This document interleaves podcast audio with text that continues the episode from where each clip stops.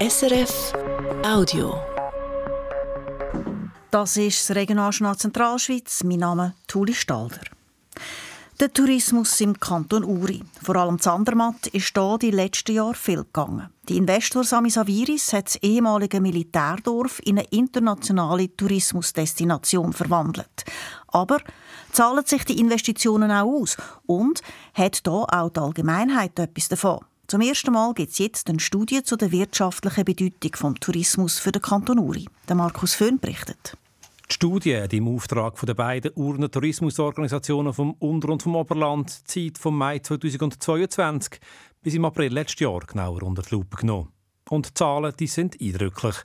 240 Millionen Franken haben die Gäste in dieser Zeit im Kanton Uri ausgegeben für Übernachtungen, für Verpflegung, für Einkäufe und für sportliche Aktivitäten. Gut 180 Millionen davon sind im Kanton geblieben. Der Tourismus ist damit für gut 8% der ganzen Wertschöpfung der Urner Wirtschaft verantwortlich. Das ist mehr als zum Beispiel in den Kantonen Luzern oder Schweiz. Und der Tourismus ist auch ein wichtiger Jobfaktor. Gut 2000 Vollzeitstellen hängen direkt oder indirekt von ihm ab. Auffällig ist, der Treiber vom Urnentourismus ist das Oberland, vor allem Andermatt. Dort gibt es mehr Übernachtungen als im Unterland und die Gäste geben auch mehr Geld aus. Das hat mit der Infrastruktur zu tun, die zu Andermatt entstanden ist, seit der Investor Sami Saviris vor über zehn Jahren angefangen hat, ein Resort mit Hotel und Ferienwohnungen zu bauen. Für den Urner Volkswirtschaftsdirektor Urban Gammenzind ist mit dieser Studie aber erwiesen, von Andermatt profitiert der ganze Kanton Uri. Zum Beispiel, weil dort in den letzten Jahren gut 1000 Stellen entstanden sind. Wir haben wieder eine Perspektive im Kanton Uri oder auch in Andermatt, in Urseren. Und das ist eigentlich positiv, dass wir nicht mehr Angst haben, dass wir für unsere jungen Leute äh, Arbeitsplätze haben, dass wir äh, Möglichkeiten für Karriere haben. Und das hilft schon, dass wir zuversichtlich in die Zukunft schauen können. Das auch, weil die Steuereinnahmen zu Andermatt mit der jüngsten Entwicklung deutlich gestiegen sind. Da hat die Kantonskasse etwas davon, aber auch die anderen Gemeinden, weil Andermatt zum grössten Beitragszahler im Finanzausgleich geworden ist. Auch der Gemeindepräsident von Andermatt, Peter Baume, findet, dass die Studie eine Bestätigung sei für die Aufbruchstimmung zu Andermatt. Obwohl der touristische Erfolg auch seine Schattenseiten. So werde es zum Beispiel für Einheimische immer schwieriger, zu Andermatt eine zahlbare Wohnung zu finden. Ja, das ist eigentlich ein grosses Thema, aber das Thema hat eigentlich nicht nur andere, es haben andere touristische Regionen auch. Man versucht natürlich da jetzt im Siedlungsleitbild aktuell entgegenzuwirken, man probiert zu verdichten, man probiert auch Wohnraum zu schaffen. Man, wenn die Möglichkeit ist, probieren wir auch Liegenschaften zu erwerben. Da muss die Gemeinde sicher etwas unternehmen. Über alles gesehen sei es für das Dorf aber ein Gewinn, dass sich Andermatt Platz auf der touristischen Landkarte erobern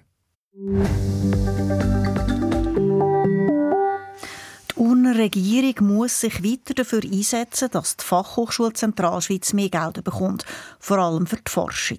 Das hat gestern der Landrat so entschieden und hat einen entsprechenden Vorstoß überwiesen. Ein Vorstoß übrigens, der auch in den anderen Zentralschweizer Kantonen eingereicht worden ist. Konkret geht es bei dieser Forderung darum, dass die sechs Zentralschweizer Kantone 0,5 Prozent, das sind 1,7 Millionen Franken im Jahr, mehr an die Fachhochschule zahlen. Für den Kanton Uri würde das 74.000 Franken bedeuten. Die beiden Luzerner Gefängnisse, das Grosshof zu Kriens und das Wauwilermoos Zegolzwil, bekommen neue Direktoren. In der Justizvollzugsanstalt Grosshof übernimmt Gregor Schäli die Leitung, im Wauwilermoos Andreas Moser. Beide sind vorher schon stellvertretende Direktoren. Sie starten dieses neue Amt im Mai. Im Eishockey läuft im EV Zug im Moment alles andere als rund. Die Mannschaft hat zuletzt siebenmal nacheinander verloren. Das hat es seit 2017 nicht mehr gegeben. Die Negativserie wollen die Zuger heute beenden. Aber ausgerechnet heute kommt mit der ZSC Lions der Tabellenleader auf Zug. Das könnte gerade eine Chance sein, sagt der Zuger Sportchef Reto Klei. Ein starker Gegner ist sicher ein super guter Test und irgendwo müssen wir so nicht, nicht verstecken. Wir haben in Zürich ja, äh, vielfach die Saison geschlagen. Wir, haben, äh, wir wissen, dass sie eine starke Mannschaft haben und vielleicht ist genau so eine Mannschaft genau das, was wir brauchen. Um aus dieser Negativspirale rauszukommen. Das Spiel vom EVZ gegen ZSC Lions ist heute Abend am Viertel vor 8 Uhr. Zum Wetter mitteilt von SRF Meteo, der Tag startet recht grau, das, weil es Hochnebel gibt, der löst sich dann aber an vielen Orten mit der Zeit auf. Es wird mild heute. Auf dem Pilatus zum Beispiel gibt es 5 Grad und viel Sonne. Im Tal unten wird es im Schnitt 12 Grad warm. Das war ein Podcast von SRF.